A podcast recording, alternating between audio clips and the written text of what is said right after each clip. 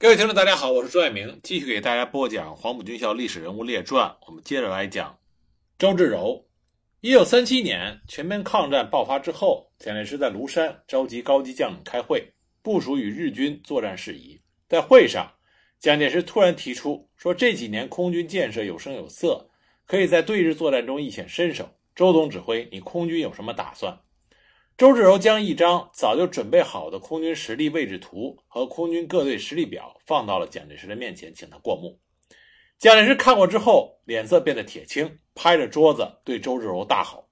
空军为什么只有这么几架飞机？市民们反映，日机常来狂轰滥炸，有时候低飞，连驾驶员的脸都能看得到，怎么不见我们自己的飞机？说把我们捐的钱拿去买飞机，怎么不见飞机？钱不会是被贪了吧？”从军事上要求，第一线的作战飞机要保持五百架，怎么只有这几架飞机？刚开始抗战，这以后的仗还能打吗？你把空军经费都搞到哪里去？当时参加会议的白崇禧、冯玉祥相继离座，看了看桌子上的图表，各自冷笑了一声，又回到了自己的座位上。在此之前，蒋介石总是夸耀自己的空军如何强大，白崇禧、冯玉祥也一直以为中央军的空军实力不弱。结果，在这次高级军事会议上，空军的实力被揭穿了。图表上表明，中国空军只有飞机六百多架，其中可作战的飞机仅有三百零五架。这怎么能不让蒋介石大为发火？又怎么能不让白崇禧、冯玉祥等人讥笑呢？现实的情况是，中日两国的飞机相比，无论是航速、声线还是航力、武器等方面，日军都占有很大的优势。当时，周至柔的宿敌毛邦初就幸灾乐祸地说：“这批献机祝寿所得的巨款，想必是周总指挥自有去处吧。”在蒋介石的不停逼问下，周至柔倒是从容以对。他说：“飞机的性能日新月异，单就时速而言，每隔半年就要提高数十公里。旧式飞机我们没有敢多订购，我们把资金储备下来，用于选购新型的战斗机、轰炸机，才能应付作战的急需。”目前所购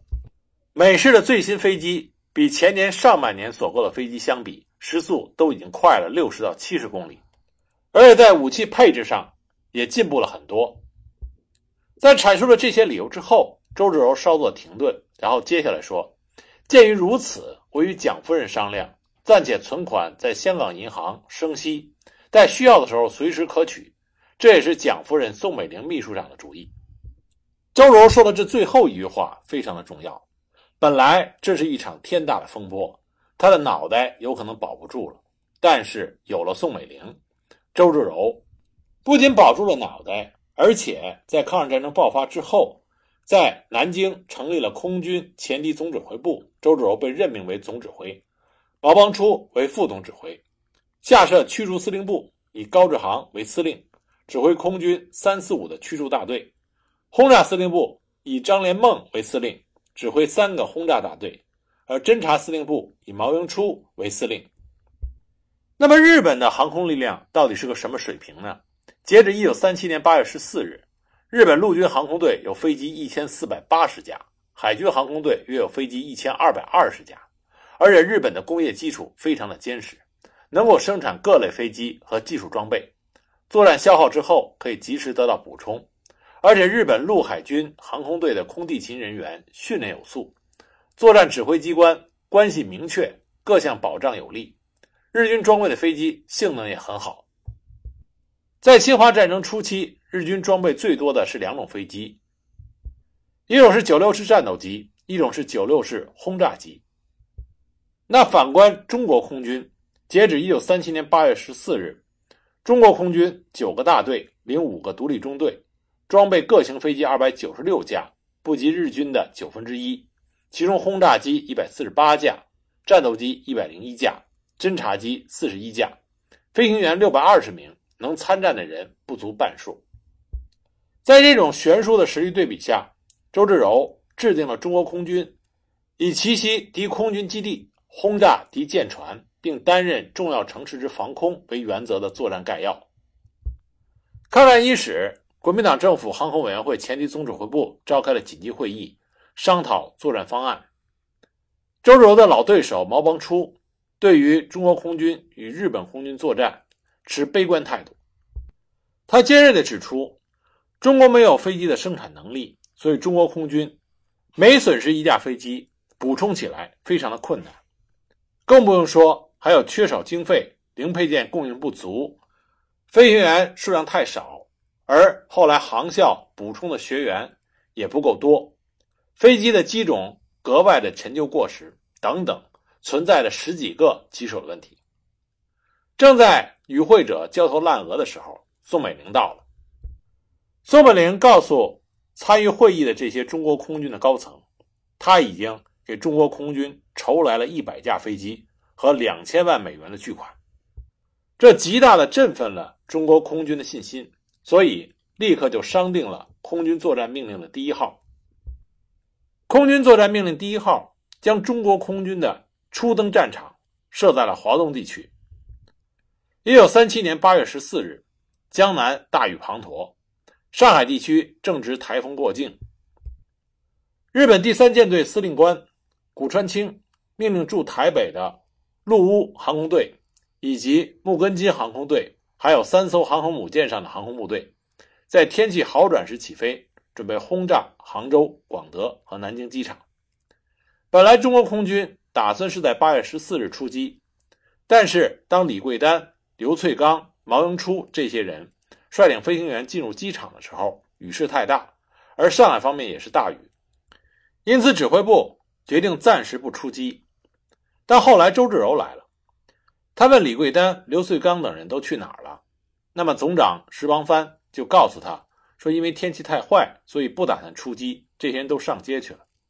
周至柔并没有说太多的话，他就微笑着说：“今天的天气不好。”上海的日本第三舰队猖獗地对我陆上阵地猛轰，我想派几位队长各以单机挂弹到上海去轰炸日本的军舰，这是出奇制胜，一定会有收获。周日柔并没有多说什么，那他的手下领会了他的意思，开车到街上，把李桂丹、刘翠刚等人给找了回来。于是周至柔亲自下达了作战命令，命令四位中队长单独到上海。轰炸长江口和黄浦江里的日本军舰，阻挠他们对沿岸的部队进行炮击，同时也要对日本陆军登陆的部队进行扫射。这次出其不意的突袭本操胜券，带来了奇效，炸沉了停泊在长江口的日军出云号军舰。紧接着，周至柔下达了战斗动员令：第二大队进驻洛阳，第三大队进驻巨客，第五大队进驻江都，第四大队进驻河南周家口。第一大队进驻南昌，在各大队奔赴战场之前，在南昌的空军基地总站举行了告别宴。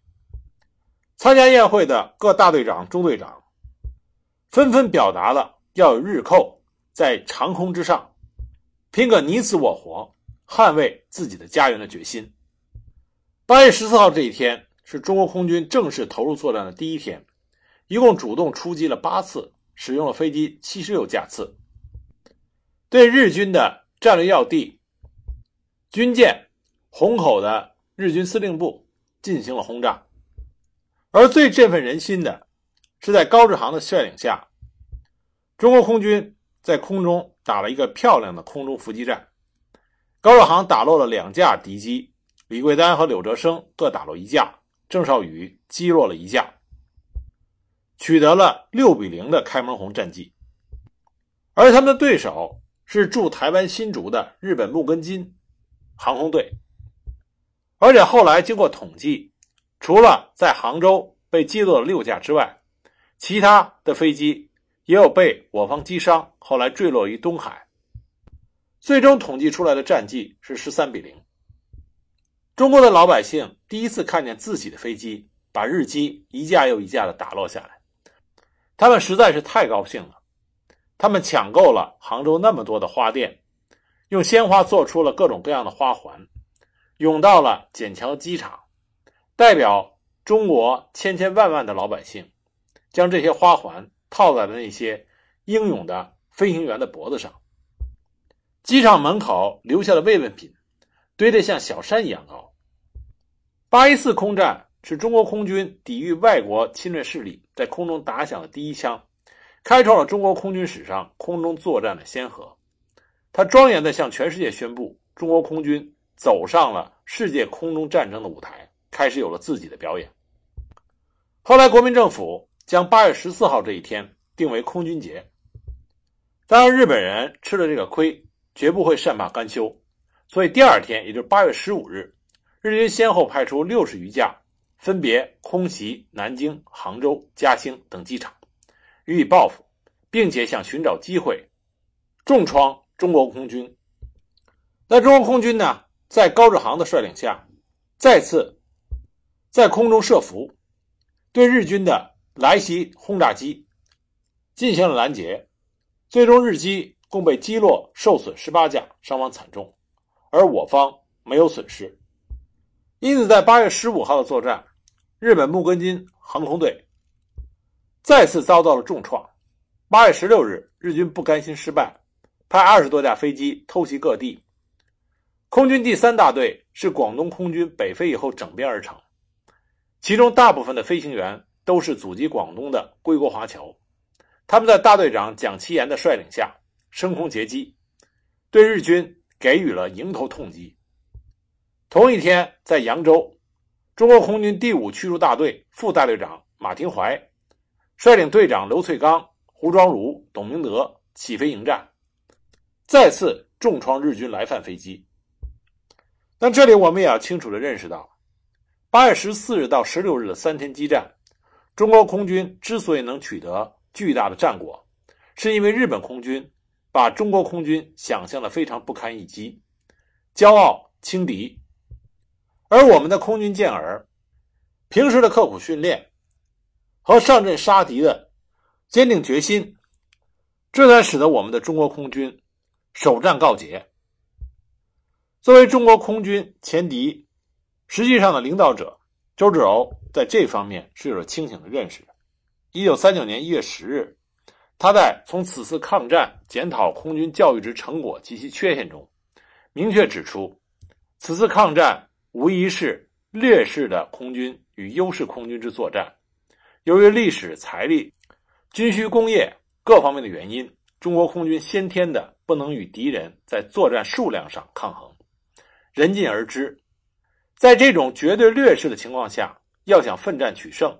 唯一补救之道。就在于以寡克众，然后以寡克家。在理论上，这听上去可能，但是在实际操作上，则是万难。唯一可行的办法，就是以少胜多，多行其稀。因此，我们可以看到，中国空军在对战日本空军的时候，更加注重的是战术，根据情报抓住敌人轻敌的弱点，经过正确的战术安排。这样才取得了最初的辉煌战果。中国空军的优异表现，给了日本空军极大的震撼。八月十六日，日本陆乌航空联队的大佐石井毅剖腹自杀，向天皇谢罪。日本第二航空司令当时惊叹道：“今日之中国，非他日之支那也。”但是，空战的胜利，甚至某些局部战场的胜利，并不能改变中日双方。在实力上的巨大差距，那么很快国军撤出了上海。日军在侵占上海之后，趁势分三路向南京进犯。一九三七年九月十四日，日军空军下达明确的命令，规定轰击目标不分军事、政治、经济各机构和医院、民房，要达到迫使中国军民以恐怖为目的。日军飞机在九月十九日分两批出动。对南京的政治、经济、文化、医疗等设施，甚至连手无寸铁的平民也不放过，进行了残忍的轰炸。中国驻防南京的驱逐机共二十一架，在毛云初、胡庄儒两位队长的命令下，率队升空迎战。日军这个时候已经不再轻视中国空军，他们派出了大批的日军战斗机进行护航。日军战斗机的性能明显的优于中国空军的飞机，在南京上空发生了空前未有的激烈空战，战斗中击落了日机一架，击伤四架，而我方损失了飞机多架，有两名飞行员为国捐躯。之后，在一九三八年初，周至柔又指挥中国空军在武汉与日本空军再次进行了血战。而在武汉空战中，中国空军得到了友邦的倾力相助。这个友邦是谁呢？是苏联。我们华夏民族不应该忘记任何一个用生命和鲜血帮助过我们民族的国际友人，哪怕中苏在历史上有过那么多的风风雨雨，但是不能磨灭的是他们曾经在武汉空战中给予了中国无私的帮助。在抗日战争初期，中苏两国签订了互不侵犯条约。当时，苏联不仅在道义上同情和支持中国的抗日战争，也给了中国提供经济贷款和军事援助。在抗战初期，苏联对中国的援助实际上是远远超过了美国的。苏联先后派出援华顾问三百余人，在国民政府中央军事机关、各军兵种和各战区帮助工作。周至柔对于中国空军。和苏联援华空军并肩作战，没有任何的抵触情绪。周至柔同乡好友，我们之前提到了李锦侯，他的弟弟李敬勇，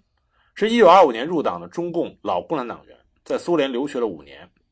当时周至柔叫他到空军充当俄语翻译，宋美龄提出反对，说这个人是共产党员，靠不住。但是周至柔斩钉截铁地说：“他是我的同乡，他的兄长与我是生死之交。”他有什么差池，由我负责。现在大敌当前，国共合作，全民抗战，人才奇缺，用他不用他，等他的业务考核以后再做决定。也就是说，在周至柔的眼里，抗战是大前提，在这个大前提下，只要是愿意为这个国家做贡献的人，就应该人尽其用。在南京保卫战和后来的武汉保卫战上，中国空军经过。最初的作战损失也是不小的。正在这个时候，苏联空军志愿队的四队战斗机和两队轰炸机，在沙诺夫将军的率领下来到中国，首先参加了南京保卫战，随后在武汉保卫战中给予日军空军重创。一九三八年四月二十九日，四十个苏联飞行员驾机在汉口以东三十公里上空痛击日军飞机，击落了三十九架日机中的三十六架。苏联前后派遣了空军志愿队约两千人来华参战。自一九三七年十月到一九四二年十二月，先后向中国分批提供了一千二百三十五架军用飞机。在华参战的苏联空军人员编制曾经一度扩充到四个大队。苏联空军志愿队的英勇作战，缓解了当时中国空军力量暂时空白所带来的危机状况，打破了日军。垄断制空权的被动局面，迫使日军前线机场后撤。据苏联公布的战史资料，从1937年12月在南京上空首次参战，到1940年从各地的机场撤出，共有700多名志愿队的队员直接参加了保卫南京、武汉、南昌、成都、重庆、兰州各地的25次战役。除了协助中国空军作战以外，苏联志愿队还竭尽全力。协助中国飞行员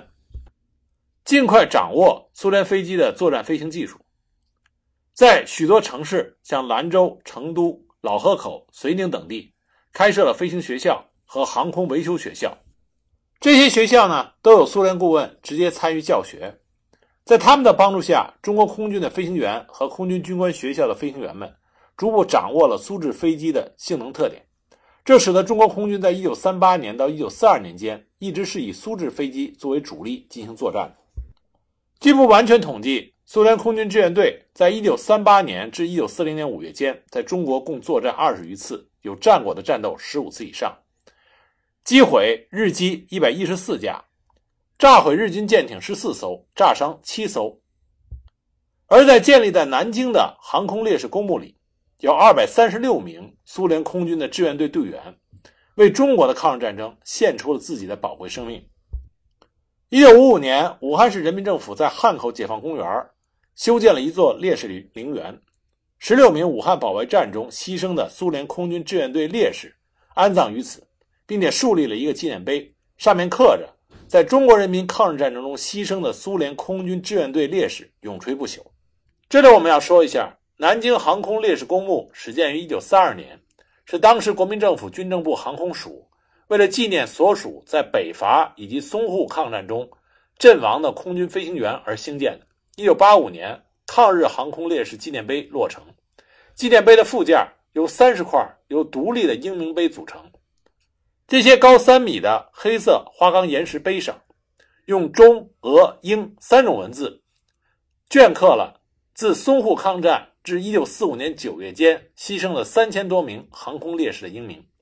其中，中国八百七十名，苏联二百三十六名，美国两千一百八十六名，韩国两名。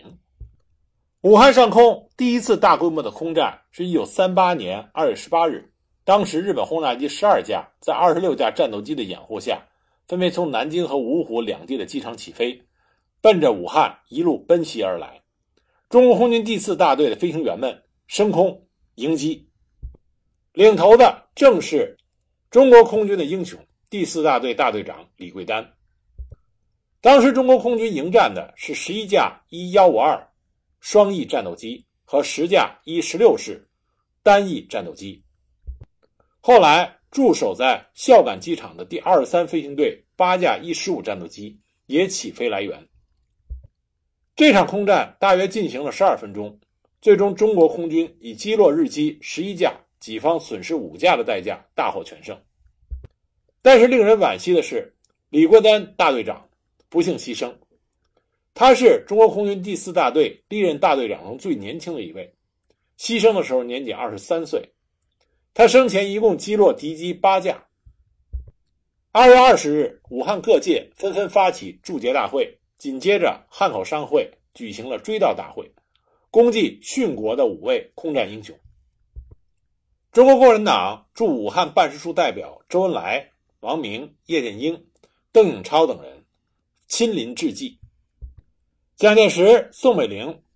送来的挽联是这么写的：上联是“武汉居天下之中，歼敌太空，百万军民仰战绩”，下联是“滂沱挥同胞之泪，丧我粮食，九霄风雨招英魂”。而中国共产党中央委员会所送的挽联是这么写的：“为五千年祖国英勇牺牲，功名不朽，有四百兆同胞艰辛奋斗，胜利可期。”而在祭奠的灵堂之上挂着大横幅，上面是四个大字：“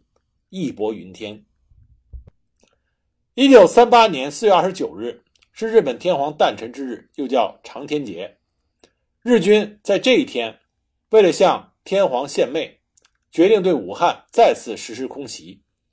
日本海军第二联合航空队二十七架九六式舰载战机以及十八架九六式陆攻轰炸机，合计四十五架战机，气势汹汹地沿着长江一路进发，向武汉猛扑而来。中国空军派出了十九架伊幺五二战斗机，以及从南昌赶来的苏联志愿飞行队的四十五架战斗机，共计是六十四架。进入到迎战的状态，中国空军健儿对日军的飞机进行了迎头痛击，他们一改常规的摇尾巴战术，而是正面拦截，也就是说，是与敌机对面相撞，同归于尽。双方多达一百多架飞机，在武汉的上空杀的是难分难解。武汉三镇的军民不顾自身的安危，纷纷上街，看见中国空军的机群迎战日机。大声喝彩，以示声援。经过半个小时的激战，我方共击落日机二十一架，其中轰炸机十架，战斗机十一架，而我方受损战斗机十二架，阵亡五人。其中表现最为英勇的是第四大队第二三中队飞行员陈怀民。陈怀民年仅二十一岁，他驾驶刚刚从兰州接收来的伊幺五二战斗机，直插日军战斗机群的中央。仅五分钟就击落一架敌机，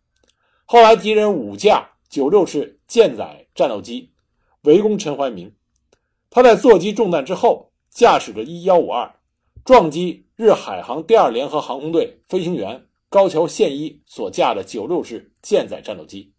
与其同归于尽。当时观战的军民为之动容。陈怀民在撞击之后，曾经翻身出舱准备跳下，但不幸伞衣。被烈火燃着，自三千米的高空坠落，直插江心。后来经过在江中的反复打捞，直到六月初，他的遗体才从淤泥中浮出。人们从他的飞行服里找到了一块怀表和烈士生前准备寄给母亲做家用的一块大洋。陈怀民的母亲用儿子留下的降落伞缝制了一条被单始终带在身边，要教导自己的子孙后代永志不忘。而当周至柔特意派出了五名代表前往烈士家中进行抚慰的时候，烈士的父亲陈子祥先生说：“怀民之死，颇得其所。”惜其为国尽力太小，而被陈怀民撞死的日本二等飞行兵叫高桥宪一，在他的口袋里发现了一封来自于他家乡的书信，是他的妻子美惠子充满了厌战情绪的家书。后来这封信被报社登了出来，以表示日本人民反对战争、渴望和平的心理。那么烈士陈怀民的妹妹陈娜，她后来在空战之后改名叫陈娜，原名叫陈天乐。根据这件事情，给报界写了一封致美惠子的信。信中用活生生的事实控诉了日本的滔天罪行，并且表达了中国人民宽大的情怀。后来，陈旦和美惠子还建立了通信的联系。在陈旦的心中有这样一段话，他说：“我是厌恶战争的，但我们中国人为了抵抗暴力而战，这种战争是维护正义和人道的战争，是值得歌颂的战争。”这意义完全和贵国不同。如果贵国军阀对于中国残暴行为和强占中国领土的野心一天不停止，我们每一个中国人，不分男女老少，都将参加到更猛烈、更强化的斗争中去。即使粉身碎骨，也绝不会有一丝一毫的怨恨，也绝没有一个人会屈服。这正是中国抗日战争为什么在经历了八年艰苦卓绝的斗争之后。能够取得最终胜利的根本原因。一九三九年二月五日，中国空军第十中队中队长刘福洪率领四架轰炸机对日军所占山西运城机场进行袭击，投弹四十枚，炸毁日机十架。一九三九年十月三日和十月十四日，苏联志愿队在中国空军的协助下两次空袭日战汉口机场，共炸毁了日机一百五十架，车辆四十余辆，弹药三万箱，油库一座。炸死炸伤日军五百三十多人，空战中还击落了日机三架。中国空军的另外一次精彩的表演是在徐州会战。当时中国空军给予参与徐州会战的国军地面部队尽可能的空中协助。一九三八年四月九日，空军第三大队派出了一幺五二战斗机十九架，对徐州以北南下的日军进行了袭击。当时日方深感恼火，负责支援鲁南战场的日本陆军航空队第十六战队第二大队一中队中队长加藤健夫大尉，请命要求率队伏击中国空军。加藤健夫是日本陆军航空队王牌飞行员，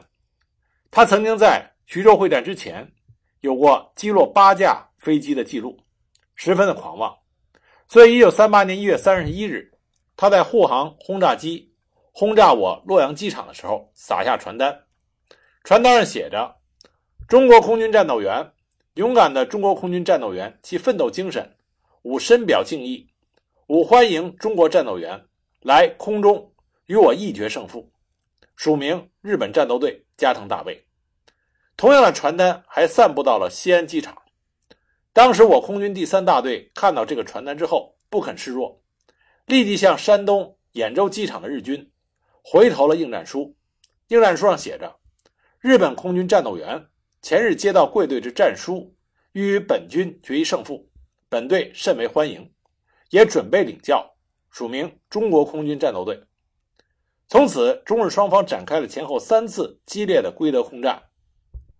最终在四月六日，第八中队的飞行员黄英在空中发现一架日机在追击我方飞机的时候，咬住了它的尾巴，准备开火。但敌机飞行员经验非常的老道，提前发现了黄英，丢掉了前面的中国空军飞机，一个小半径盘旋将黄英甩掉。